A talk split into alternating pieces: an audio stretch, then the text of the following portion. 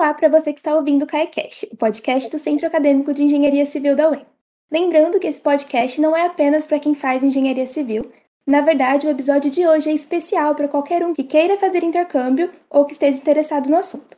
Meu nome é Mayla, eu sou diretora de projetos do CAEC e hoje a Jana vai apresentar o sétimo episódio do CAECast comigo. Oi, eu sou a Janaína, sou assessora de projetos do CAEC e hoje a gente tem dois convidados, o Peter e a Luana. Os dois fizeram intercâmbio para países diferentes. Vocês podem se apresentar para a galera, falar para qual país foi? É, meu nome é Peter, eu estou terminando o curso de Engenharia Civil agora e há dois anos atrás eu fiz um intercâmbio, passei quatro meses, quase quatro meses nos Estados Unidos, é, no estado da Carolina do Norte, fazendo intercâmbio a trabalho. Então não fui estudar, eu fui trabalhar mesmo, em uma estação de esqui. Oi, gente, meu nome é Luana, eu também estou no último ano de Engenharia Civil na UEM, faço solo grau agora e fazem fui em 2019, vai fazer dois anos que eu fui, quase um ano que eu voltei da França.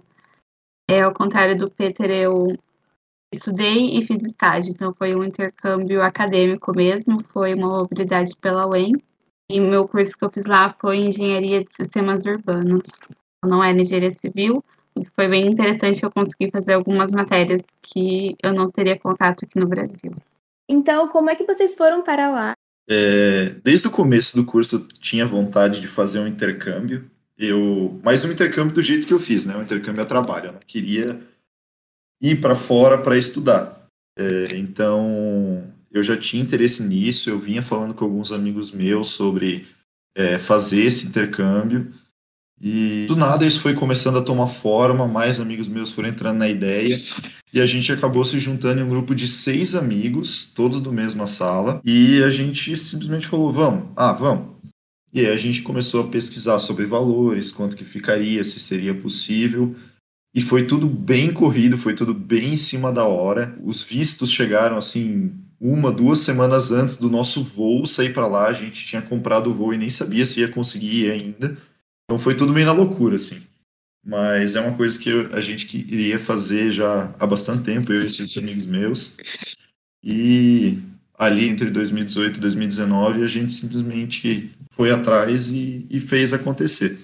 Então foi uma coisa meio que na loucura, assim, mas foi uma experiência muito boa. No meu caso, é, o programa que eu fiz era o antigo Braftec, então quando eu estava na graduação eu soube que existia e tinha bolsa, era super legal, então eu fiquei interessada. Daí eu comecei a fazer francês no meu segundo ano, já pensando no intercâmbio um pouco, mas também não tinha certeza que eu queria, enfim.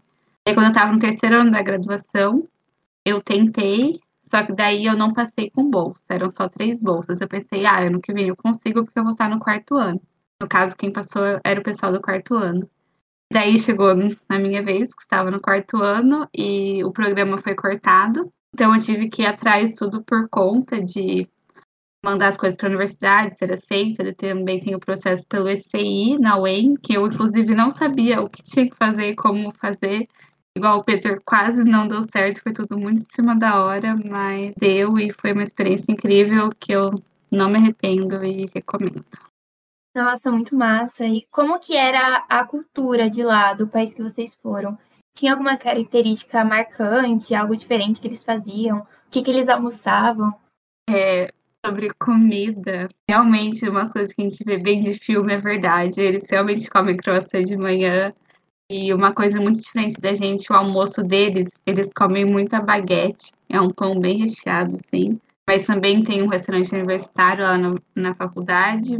E a comida tinha de tudo, assim. Eu estranhei um pouco no começo, porque quando acabava a proteína, eles colocavam, tipo, uma batata, qualquer outra coisa, bem diferente do nosso RU. E eles.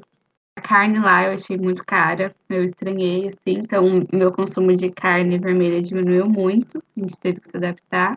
Mas para economizar, como comprava muito no mercado, você acaba fazendo as suas escolhas.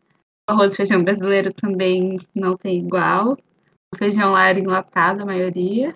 Mas, ao mesmo tempo, o queijo era muito bom, o vinho era muito bom e barato, os pães são muito bons. Então, você acaba perdendo algumas coisas e ganhando outras. E outro costume estranho que realmente a gente sentia é que tudo tem aquecimento, né? Acho que nos Estados Unidos também, calefação.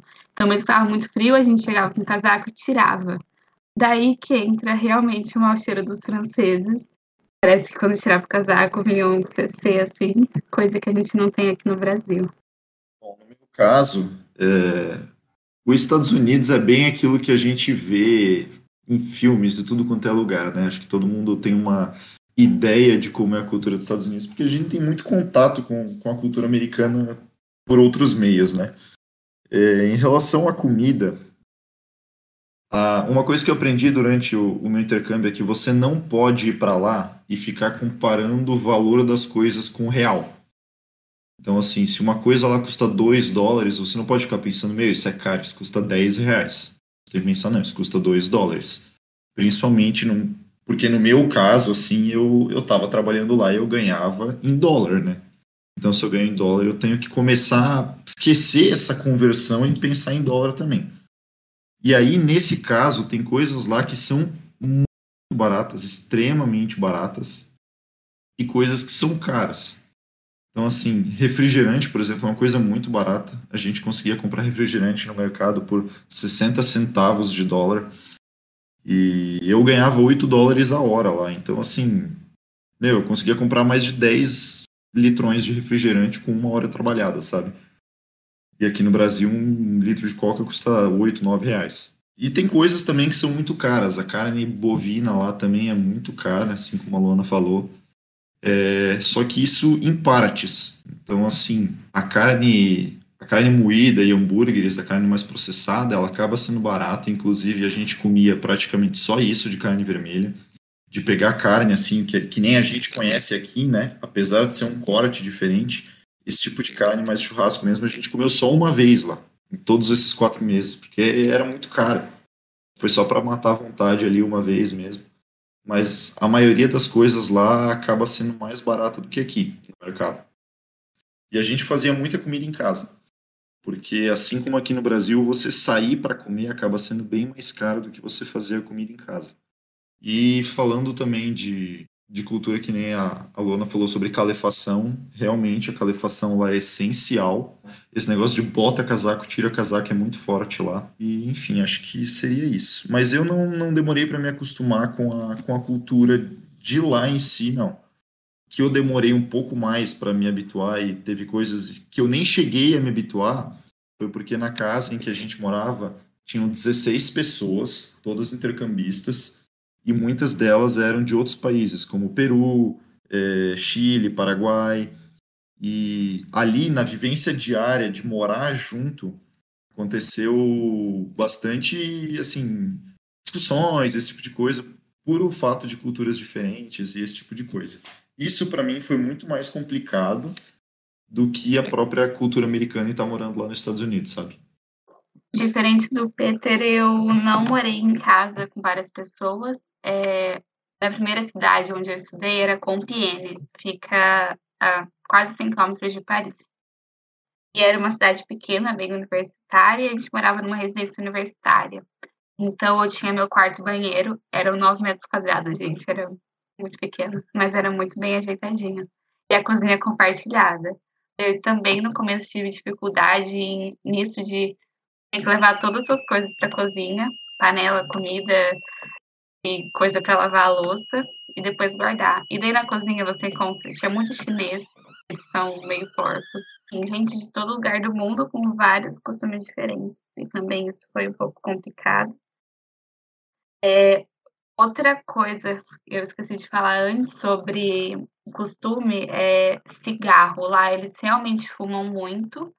Então, à tarde que a gente parava, por exemplo, lá na UEM, na aula da tarde para ir na vendinha comprar um café e alguma, tipo, aí uma comida, um pão de queijo, eles param à tarde para tomar um café e fumar. Eles não têm esse costume de fazer, tipo, lanche da tarde, igual a gente geralmente tem. Mas, igual o Peter falou, é tudo questão de costume. É só você não ficar pensando, nossa, não vou me acostumar. Você tem que pensar, estou aqui para viver a cultura daqui. É, só complementando ainda, Luana, sobre essa questão de cigarro, nos Estados Unidos também é bem comum. Inclusive, para eles é uma coisa muito mais normal do que até tomar cerveja, que é uma coisa que é meio que contrária aqui no Brasil, sabe? Falando de beber socialmente, enfim. E quanto à bebida alcoólica, lá é uma coisa muito mais restrita, né? Nos Estados Unidos, a bebida alcoólica só pode ser vendida para pessoas a partir de 21 anos de idade. Então, tinha amigo meu que ainda não tinha essa idade quando a gente foi para lá, ele não podia beber. É, ele não podia ir para cassino. Teve um dia que a gente foi em cassino, ele teve que ficar em casa e por aí vai. E lá eles, a fiscalização funciona mesmo, sabe? Quando eu estava dentro do cassino, eles pegaram, pediram a minha identidade umas quatro, cinco vezes na mesma noite. E a bebida alcoólica também ela não pode ser vendida nem se tem alguém junto com você que é menor de idade. Então a gente tinha que ficar afastado desse amigo nosso dentro do mercado para conseguir comprar uma cerveja, por exemplo. Porque se ele tivesse junto no caixa, pediam a identidade de todo mundo que estava junto no grupo. E a bebida alcoólica não pode ser bebida em ambientes públicos também. Você não pode tomar uma cerveja na rua, por exemplo. Você tem que carregar a bebida dentro de sacos de papel para que não seja possível ver o rótulo, sabe? Então lá a bebida alcoólica é muito mais controlada e regulada do que o cigarro. É bastante legal ver as experiências de vocês, assim, né? Ver o quão diferente os outros países são do Brasil em muitos aspectos. E daí eu queria perguntar mais uma coisinha. O que vocês mais gostaram no intercâmbio de vocês? Eu, eu acho que não tem como selecionar uma coisa só. Porque a experiência como um todo é uma coisa muito incrível. Se você fosse para lá ficar uma semana, não é a mesma coisa do que você ir lá viver lá por alguns meses, sabe? É, então, assim, acho que tudo faz parte. Uma coisa que eu achei incrível foi poder aprender a andar de snowboard. É, meu, a gente morando aqui no Brasil, um país tropical, qual é a chance da gente conseguir aprender a andar de snowboard, sabe? É uma coisa muito rara e é muito caro você ir para uma estação de esqui e aprender a andar, porque demora, você não aprende em dois, três dias. E a diária já é cara, então para você ficar indo vários, vários dias é uma coisa muito cara. E a gente lá, sempre que a gente não estava no horário de serviço, a gente tinha liberdade para pegar um snowboard alugado lá gratuitamente e ficar andando quanto a gente quisesse. Então, a gente não tinha instrutor com a gente, né? A gente ficava se quebrando, caindo direto, mas a gente aprendeu nesses meses que a gente ficou lá. E isso eu achei uma coisa muito, muito legal. No final, quando a gente terminou o nosso período de trabalho, a gente também tinha um mês para viajar pelo país o quanto a gente quisesse. A gente acabou viajando durante duas semanas só. A gente foi para pegou toda a costa é, leste lá do, dos Estados Unidos. Então a gente fez Nova York, depois Washington, depois a gente fez Orlando e depois a gente desceu para Miami, onde a gente pegou nosso voo de volta para o Brasil. Então, assim, essas duas semanas finais foram muito legais também. A gente conseguiu fazer essa viagem final toda com o dinheiro que a gente tinha ganhado lá. Então, não foi um gasto que a gente teve, tipo, daqui de fora do intercâmbio, sabe? Foi tudo com o que a gente tinha ganhado trabalhando lá. Então, assim, foi bem legal também essa, essa etapa final aí da viagem.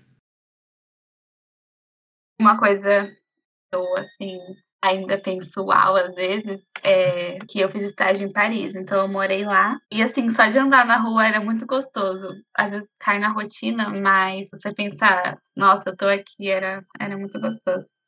E além da facilidade de viajar, lá era muito mais barato viajar aqui no Brasil. Então eu acho que eu conheci uns 14 países em um ano. E lá tem empresa de avião low cost, então, tipo, tinha passagem de avião. Uma vez eu fui para Milão por 9 euros. E coisa que aqui no Brasil você vai pagar, sei lá, 150 reais de ônibus para ir para Curitiba. Então, mesmo se você converter, é barato. Essa facilidade, tudo ser muito próximo, era muito gostoso. Eu achei muito incrível. Nossa, muito massa. Estando em qualquer país da Europa, né, é muito fácil viajar para outros lugares, enfim, da Europa. E vocês já comentaram sobre a comida, o custo de comida e tudo mais, algumas coisas que é mais barato, né? Lá do que no Brasil. Mas, assim, uma coisa que eu tenho certeza que é curiosidade de muita gente é quanto custou para viver lá.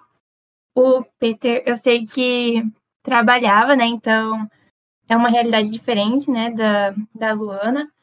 Mas quanto que gastava com moradia, comida mesmo, transporte?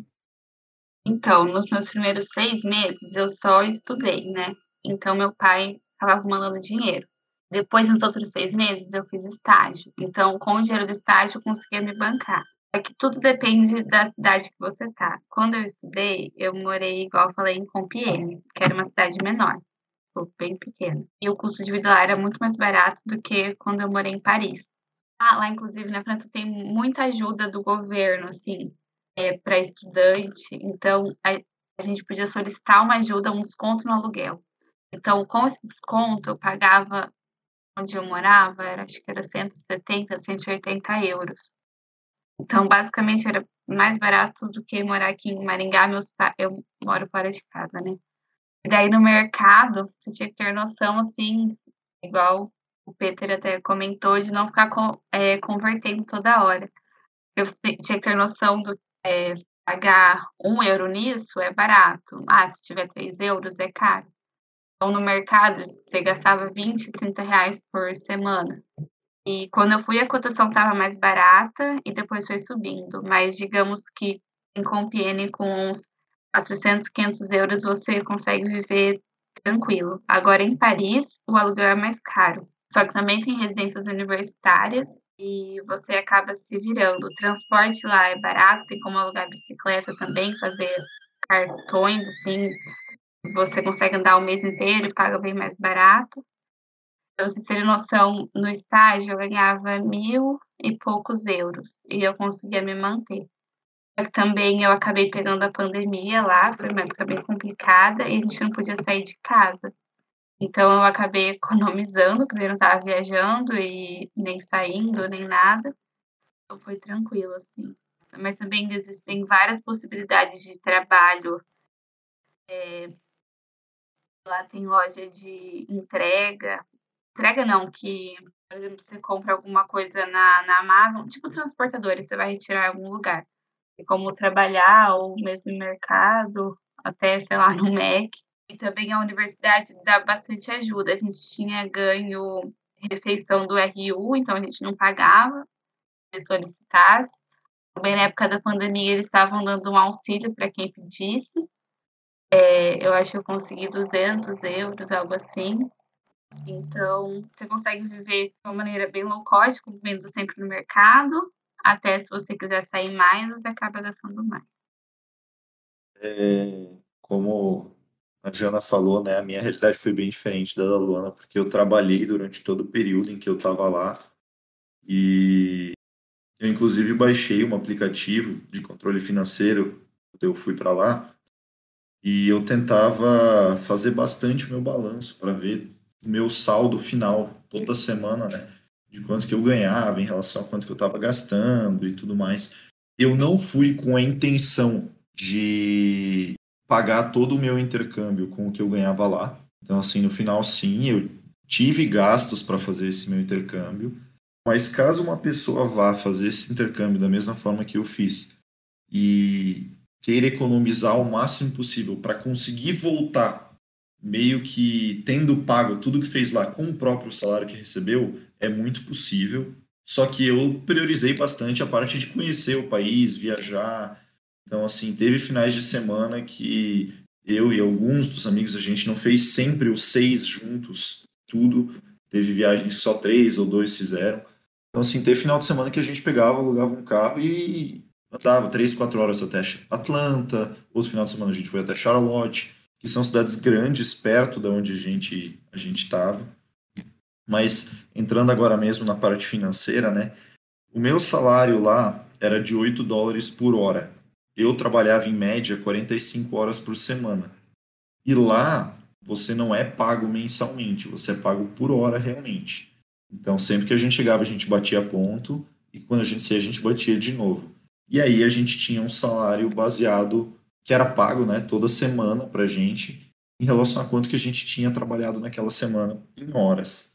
E lá, a partir de 40, eu não lembro agora se era 40 ou 45, mas a partir desse valor de horas você começa a receber 1,5 vezes o seu salário.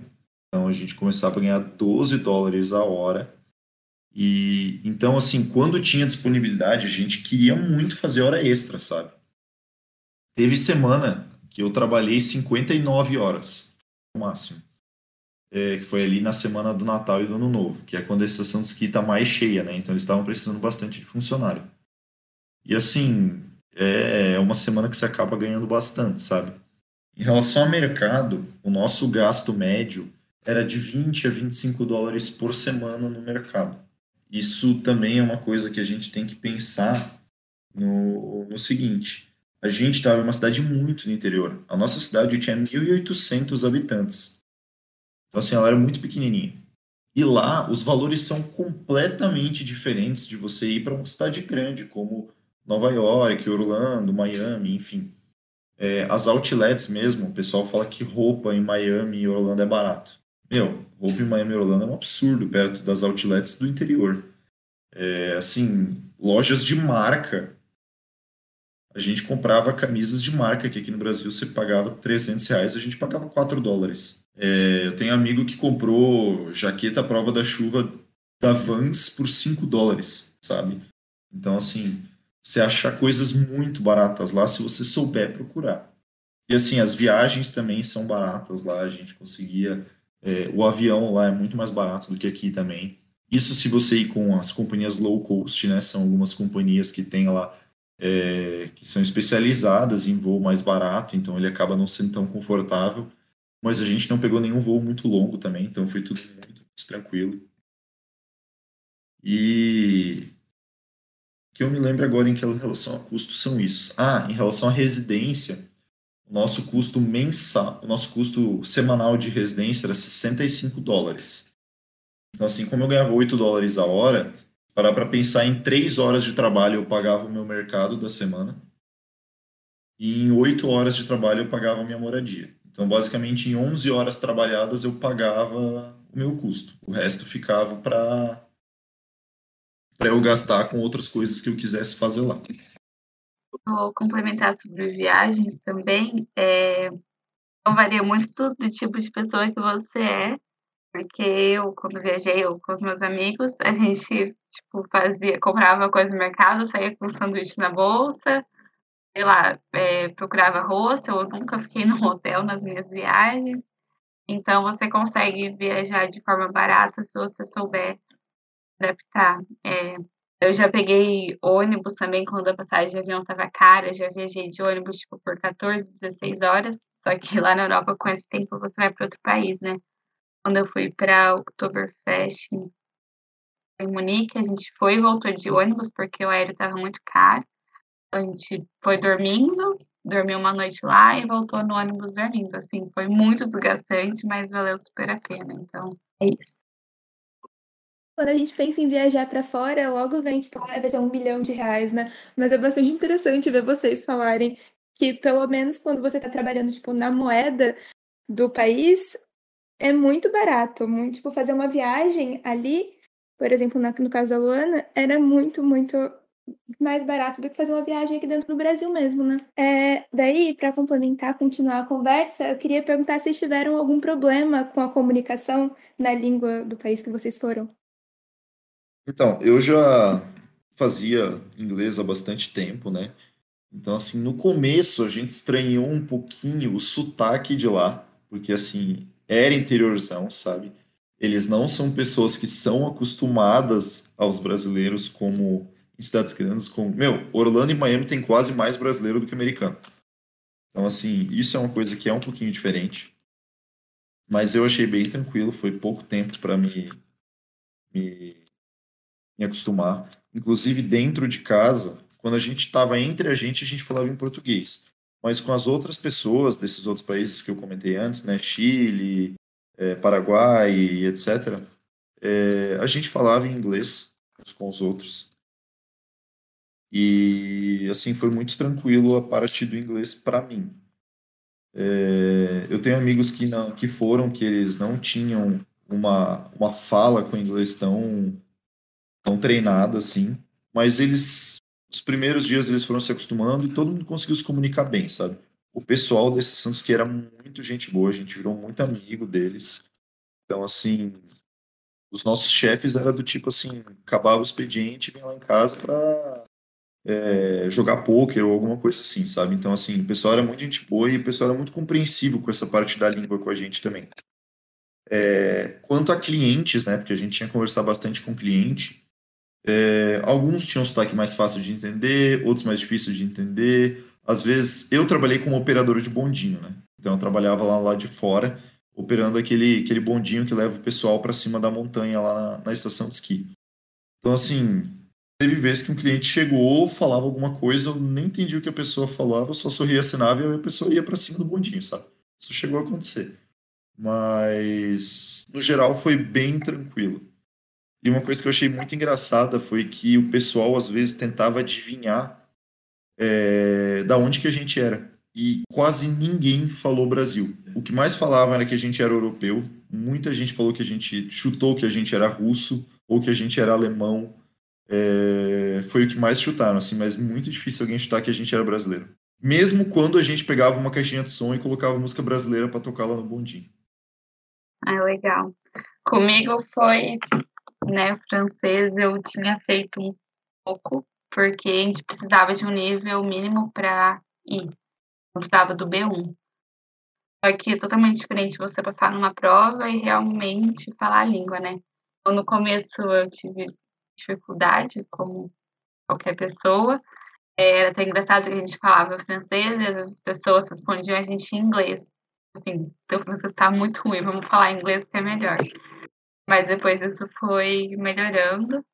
E com os outros intercambistas, todo mundo, a gente no começo sempre falava inglês quando se reunia. Até que no final do intercâmbio eu senti que a gente falava muito mais francês do que inglês quando estava com outros intercambistas, porque todo mundo melhorou. É, quando eu cheguei, a gente teve um mês de curso de francês. Eu fui antes das aulas começarem, porque o ano letivo lá começa em setembro. E a UTC, a universidade que eu fui, ela ofertava o curso de francês por um mês. Não posso dizer que eu aprendi muito nesse um mês, meio que já era o que eu já tinha visto, mas foi muito bom é ter o contato e ir fazendo amizade tudo mais. Então, quem quiser passar por essa experiência, eu recomendo ir antes para ir se acostumando.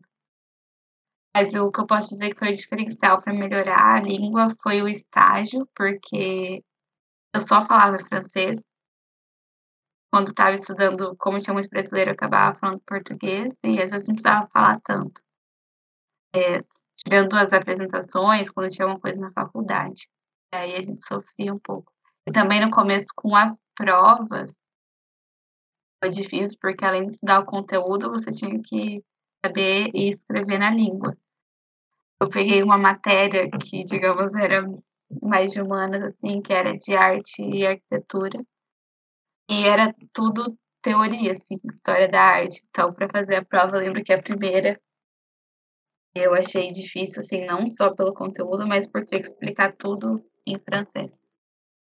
Mas a prática, por estar ali toda hora, acaba melhorando. Nossa, imagino quão difícil deve ser fazer prova em outra língua. Já é difícil, né, fazer em português mesmo. Mas é, agora em relação aos perrengues, né? Perrengue chique que fala. Vocês tiveram alguma coisa assim? Alguma situação meio embaraçosa? Nossa, gente, eu tenho muita. Vou pensar aqui, acho que uma muito complicada. Eu passei por. Lá não chega a ser roubo, tipo, com arma, nada. Eles são muito bons em furtos. No metrô você nem percebe. Então eu tive um celular roubado, era novo, foi bem triste. Mas o pior, assim, foi eu tava indo passar o ano novo em Londres, e uma amiga minha tinha ido ficar na casa de uma família lá, e eu ia passar com ela. E era dia 30, e também estava tendo greve. É, acho que vocês sabem, assim, a França Ai, tem bastante sempre greve, coisa, protesto, bem complicado, assim. Daí eles tinham parado os transportes públicos, na verdade, estava bem reduzido. Na época de Natal e Ano Novo, então tinha muito turista, ainda não tinha coronavírus. Enfim, estava tudo muito lotado. E fui lá eu pegar o metrô para ir nessa. Eu ia de ônibus. também estava mais barato. Então tava indo pegar o metrô para ir nessa estação, nesse. Ai, não era rodoviária. H, enfim. Aí estava lá eu no metrô. E daí eu senti, tipo, uma coisa assim, puxando meu braço. E quando eu vejo minha bolsa. Só que nessa bolsa estava meu passaporte, minha carteira. O celular estava comigo no bolso, graças a Deus. E daí eu falei, pronto, ferrou. Daí eu só desci. E não tem como você saber com quem tá, se a pessoa tá no metrô, se ela fugiu, se ela. Daí peguei, minha cabeça era só, será que consigo viajar? Liguei pra polícia, ninguém atendia. Daí um falava assim, ah, você tem que fazer boletim de ocorrência, só que não ia dar tempo. Daí no fim, chorei e precisava, não ia conseguir viajar e estava em Paris, não tinha mais como voltar para Compiègne. Daí no fim eu pensei, ah, tá tudo perdido mesmo. Daí eu fui numa uma polícia que eu sabia que tinha lá, lá perto, fiz o boletim, que eu estava sem passaporte, né? Então estava sem documento. E não consegui viajar. E era muito tarde já, e acabei dormindo na casa de um dos veteranos meus. Moravam lá em Paris, faziam um estágio. Aí, para eu ir para lá, não tinha como eu ir de metrô, porque já tinha fechado, já tinha acabado. Daí, eu não tinha nem dinheiro para pedir um Uber. Eu tive que pedir para um amigo de Compiègne chamar um Uber para mim conseguir ir para casa deles, porque era muito longe para eu ir a pé. Foi super perrengue. Aí, no outro dia, eu passei o ano novo em Paris. Quando eu conto isso para as pessoas, ela tira um sarro da minha cara, mas era para estar em outro país, mas eu tinha sido roubada. Então, considerando bem perrengue chique. E uma coisa não tão assim foi a pandemia, né, que eu peguei lá quando estourou. O confinamento lá foi bem pesado. Primeiros dois meses, é, eu fiquei trabalhando em casa e a gente podia sair num raio de um quilômetro longe da sua casa. Então, para sair, você tinha que fazer tinha uma atestação, você tinha que preencher é, seu endereço, o que você estava indo fazer fora de casa. É, para esporte, assim, tinha pressão máxima, você podia ficar no máximo uma hora fora de casa, só podia ir em mercado, farmácia, enfim. Foi uma época que eu pensava, será que eu volto para o Brasil, eu fico aqui, eu faço? Daí eu pensei, depois, assim, foi bem difícil. Pelo menos eu ainda estava recebendo, estava segura, ainda corria o risco de ninguém tinha muita noção, né, do que era doença, pegar no voo, no aeroporto, chegar no Brasil muito mal. E daí eu decidi ficar, e depois as coisas melhoraram, tanto que eu consegui viajar antes de vir para o Brasil no meio do ano. As fronteiras tinham aberto de novo, então também foi é, teve bastante contraste quando eu estava lá viajando e vendo aqui no Brasil o pessoal um pouco sofrendo. E agora também estamos na mesma situação, né? Bom, é, essa história aí da Luana agora me lembrou de uma situação que a gente viveu no final do nosso intercâmbio. Foi quando a gente tinha acabado de chegar em Nova York. A gente pegou um meio que um metrozinho assim para dentro do, do aeroporto mesmo, né, para sair da nossa área lá do, do desembarque até uma, uma estação de trem, que esse trem ia levar a gente para o centro de Nova York mesmo, lá para Manhattan. E aí, quando a gente estava esperando esse, esse trem, um amigo meu, daqui a pouco, pegou, começou a olhar para o lado e cadê a bolsa dele? A mochila dele tinha sumido. E aí a gente voltou, foi atrás, passou, passaram alguns trens, né, que a gente não pegou por causa por causa disso aí. E a gente voltou para dentro do aeroporto, começou a procurar, procurar, e depois de, de um tempo ele tinha esquecido a mochila dele nesse trenzinho interno do aeroporto aí. Só que aí a gente, meio que o trenzinho deu a volta e quando ele voltou a gente conseguiu pegar a mochila dele de novo. A mochila dele tinha ficado lá intacta no lugar, ninguém tinha mexido. Então, assim, a impressão que ficou foi meio que o contrário da situação da Luana, sabe? Foi ele mesmo que tinha esquecido a mochila e ninguém tinha mexido nas coisas dele. Foi uma coisa que me impressionou bastante.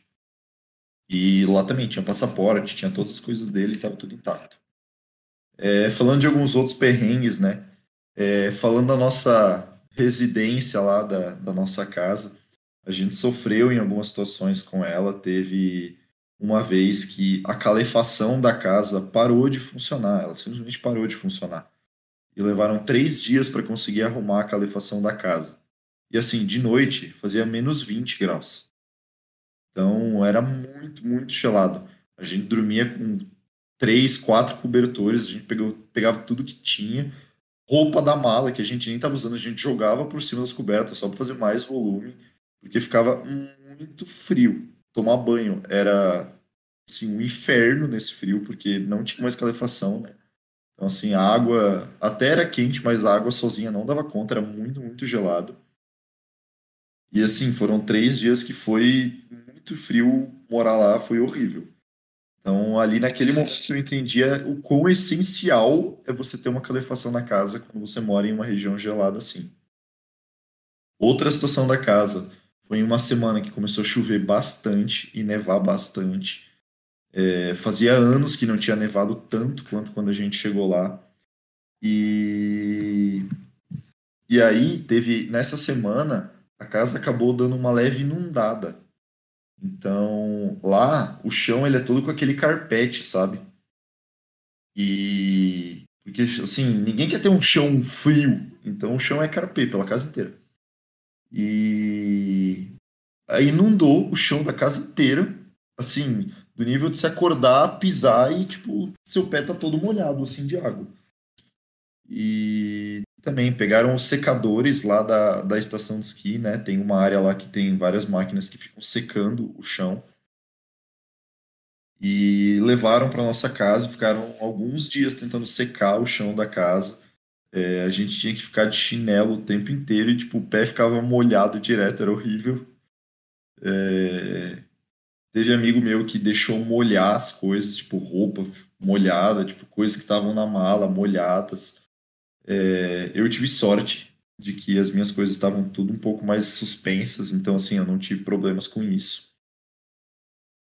Mas esse foi o segundo ponto. Teve um, ponto, um dia também em que a gente estava cozinhando de noite, a gente tinha.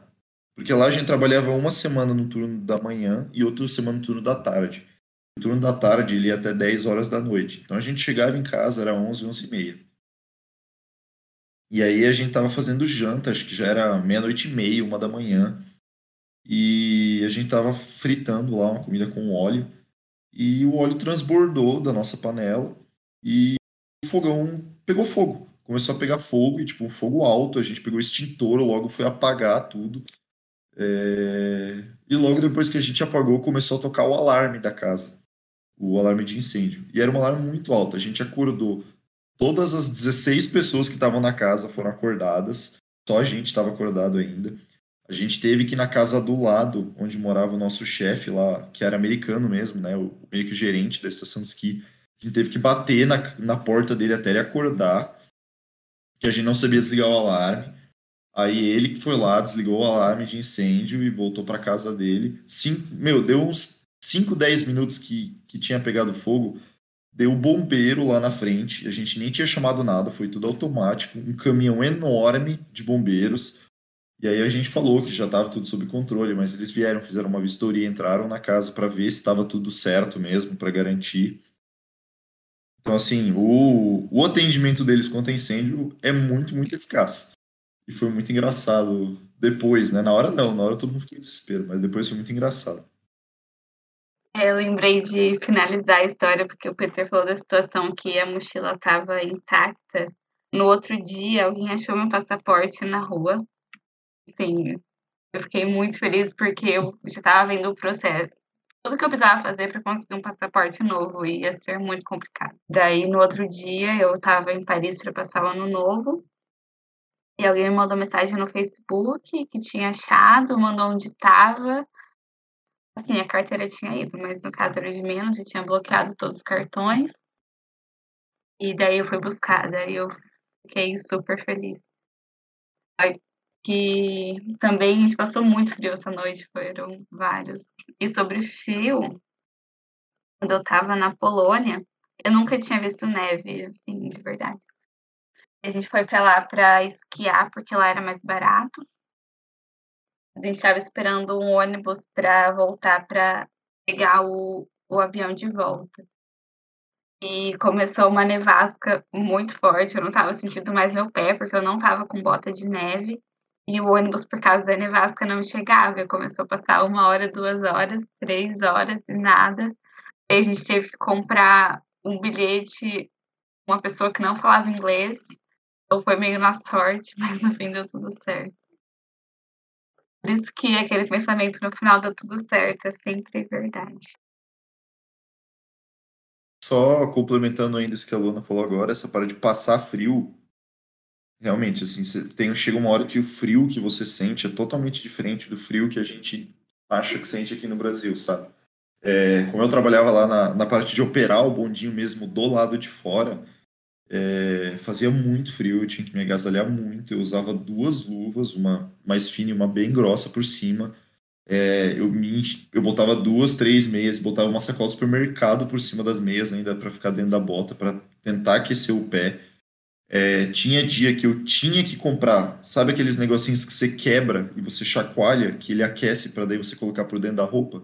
Eu tinha que comprar isso para colocar dentro das botas, dentro das luvas, porque era muito gelado mesmo com as luvas, tinha hora que eu não. Você não sente mais os dedos da mão, do pé, é muito, muito frio mesmo.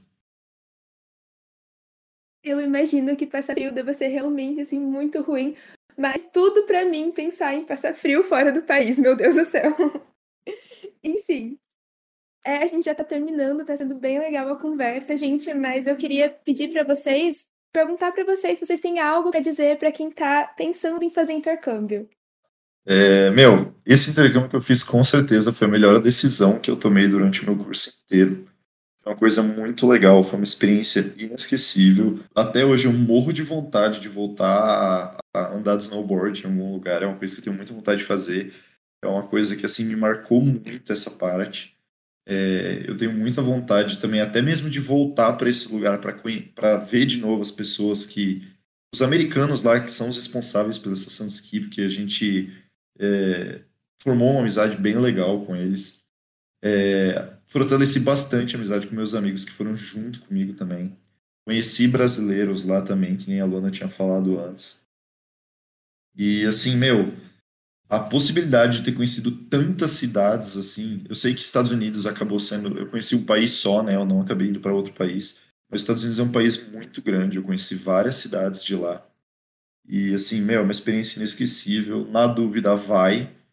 É, se você acha que vai ser caro, vai do mesmo jeito, se você tiver condições para isso, porque depois vai valer a pena, depois você se vira é, para meio que reaver os custos que você tiver. Depois que você voltar aqui no Brasil, sei lá, dá um jeito, porque é uma experiência que vale muito, muito a pena. É, eu acho muito difícil se arrepender de ter ido, porque mesmo com todas as situações difíceis, tudo que aconteceu, são coisas que marcam muito. E eu, tendo dúvidas, querendo conversar mais, eu estou aí à disposição para conversar sobre. A, a, a, agência que, com quem eu fui é uma agência de viagens chamada Travelmate. Ela que organizou toda toda toda a parte da comunicação entre a gente e a estação de esqui, né? E formalizou tudo, porque o visto para ir lá trabalhar é um visto totalmente diferente do visto normal também para os Estados Unidos. Então foi tudo feito com eles. E, meu, foi uma experiência muito boa. Eu recomendo demais. Eu digo mesmo, se tiver uma pequena ideia de fazer intercâmbio aí, vai. Porque vale muito a pena, não tem como se arrepender. A não ser que não sei, mesmo passando por situação difícil, você vai tirar coisa boa. É um crescimento tanto pessoal quanto tudo você acaba crescendo, amadurecendo. Mesmo quanto a ficar um ano longe de casa, eu achava que eu nem ia conseguir, porque eu moro a uma hora dos meus pais. Mas acaba passando, tanto de gente que você conhece, é, lugares, tudo é, é muito bom. A valor também, existem várias bolsas, dá para ir atrás, se informar, financiamento. E também estou à disposição, se quem tiver interesse. No caso, eu fui para a França, né, para a Universidade de Tecnologia de Compiègne, mas sei de gente que foi para as outras universidades da França, que eu acabei conhecendo lá. Então, também estou à disposição. Então é isso, gente. A gente está terminando já. Eu queria muito, muito agradecer a participação de vocês.